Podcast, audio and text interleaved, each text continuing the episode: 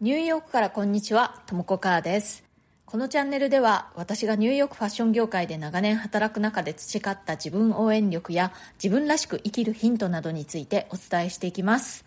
ニューヨークの自由でポジティブな空気感とともにちょっと元気が出る放送をお届けします。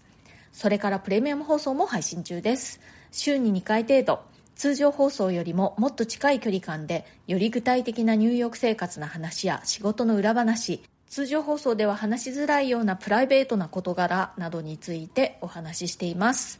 お申し込みはボイシーのウェブサイトからがお得です。アプリ内でお申し込みされますと手数料の分かなり割高になってしまいますのでご注意ください。それでは今日もよろしくお願いします。今日は、えー、どうする締め切りというハッシュタグでお話ししたいと思います。皆さん締め切りに追われていますか？私はデザインディレクターとして、えフルタイムで会社で働いていた時に常にね何個も同時に締め切りを抱えていました。そしてねその、まあ、大半がもう花から絶対に無理な締め切りだったりしました。今思い出してもかなりストレスフルな状況だったんですけれどもそういう状況下で何年間も私は仕事をしていてそこから学んだこととか身につけたことというのがあるので今日はそれをシェアしたいと思います。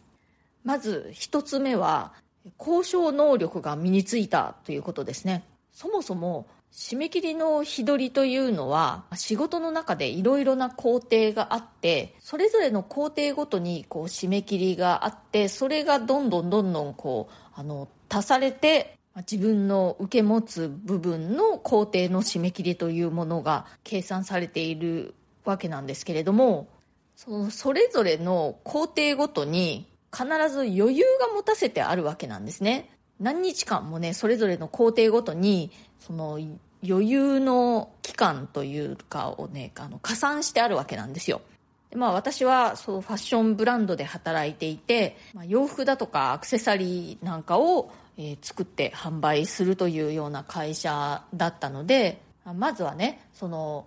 商品がお店に並べられなくてはならない時期というところから逆算していくわけですね。それでそのためにはいついつまでに商品が仕上がっていけなくてはいけないということは何日前までにその素材を仕入れておかなくてはいけないのためにはどの素材を仕入れるかを決めるために商品サンプルを見てねどれを実際に製品するかというのを決めなくてはいけない。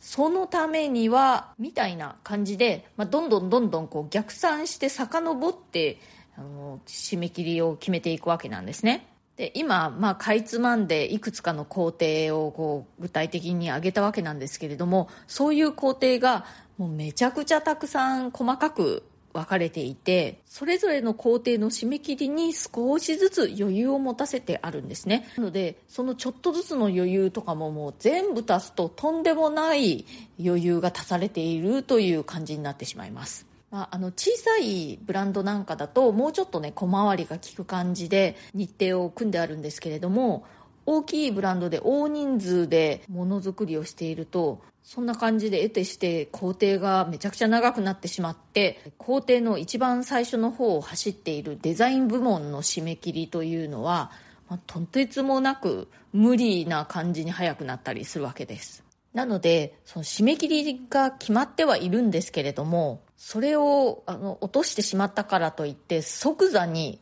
もう商品が店に並ばないとかねそういう大惨事につながったりするわけでは全然ないんですね。その工程の後半の方で予定されている日数よりも作業をもうぐっと短縮できるようなケースとかねそういう場合も割とよくあってそういう部分をついてこう交渉していくということがしょっちゅうありました。それから無理めな締め切りをたくさん抱える中で身についた能力その2はですね優先順位付け能力ですね。例えば1つのプロジェクトの中にグラフィックのデザインを5つやらなくちゃいけないとして5つともが同じ締め切りで与えられているとします。でも締め切りまでに5つ全部終わらせるのはとても無理だとします。無理だったりまあ徹夜すればなんとかなるかもしれないけれどもチームに徹夜させたくないと。そういう時にその5つのグラフィックが全て全く同じ工程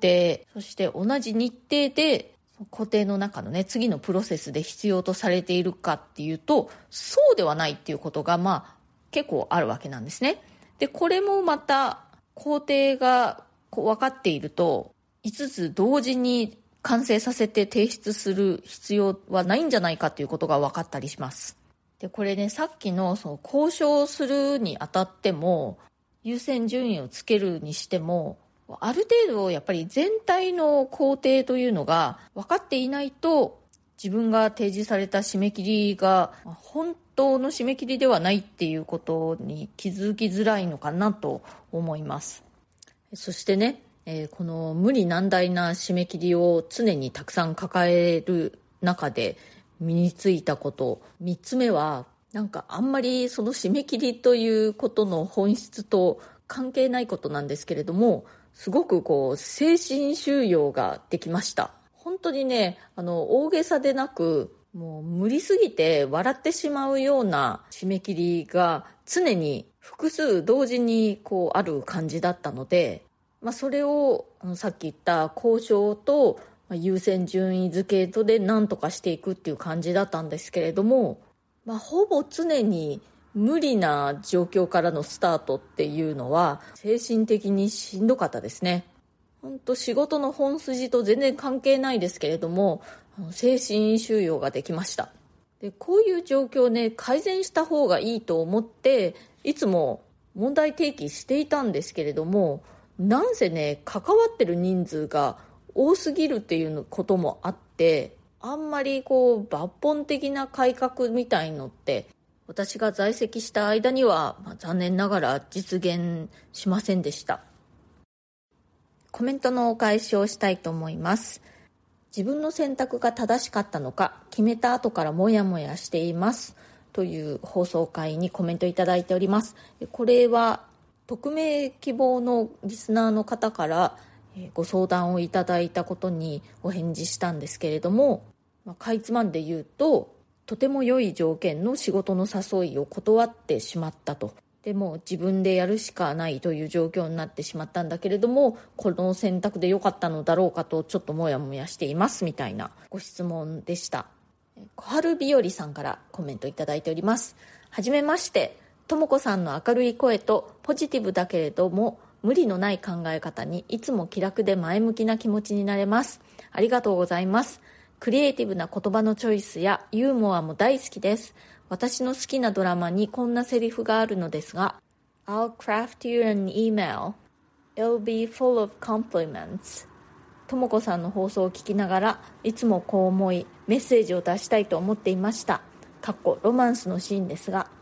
これからも楽しみにしていますということで小春日和さんとっても嬉しいメッセージありがとうございます You made my day えっと、このね、I'll craft you an email, it'll be full of compliments っていうのは、まあ、ちなみに、えー、意味としてはですね、あの私はあなたにメールをあの書きますと。で、それは褒め言葉だらけのメールです。みたいな意味です。いや本当にこんな嬉しいお言葉いただいて感激です。落ち込んだ時はこの小春日和さんからいただいたメッセージを読み返します。これからもぜひよろしくお願いします。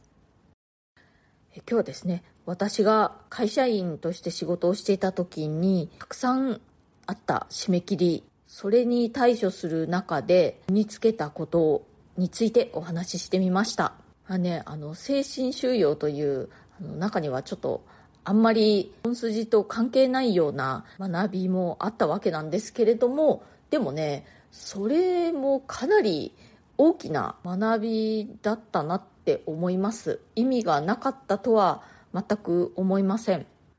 今日の放送が気に入ってくださったらチャンネルのフォローがまだの方はぜひこの機会にチャンネルフォローしていただけるととっても嬉しいです。それから SNS でシェアしてくださったりお友達におすすめしてくださったりするととてもありがたいです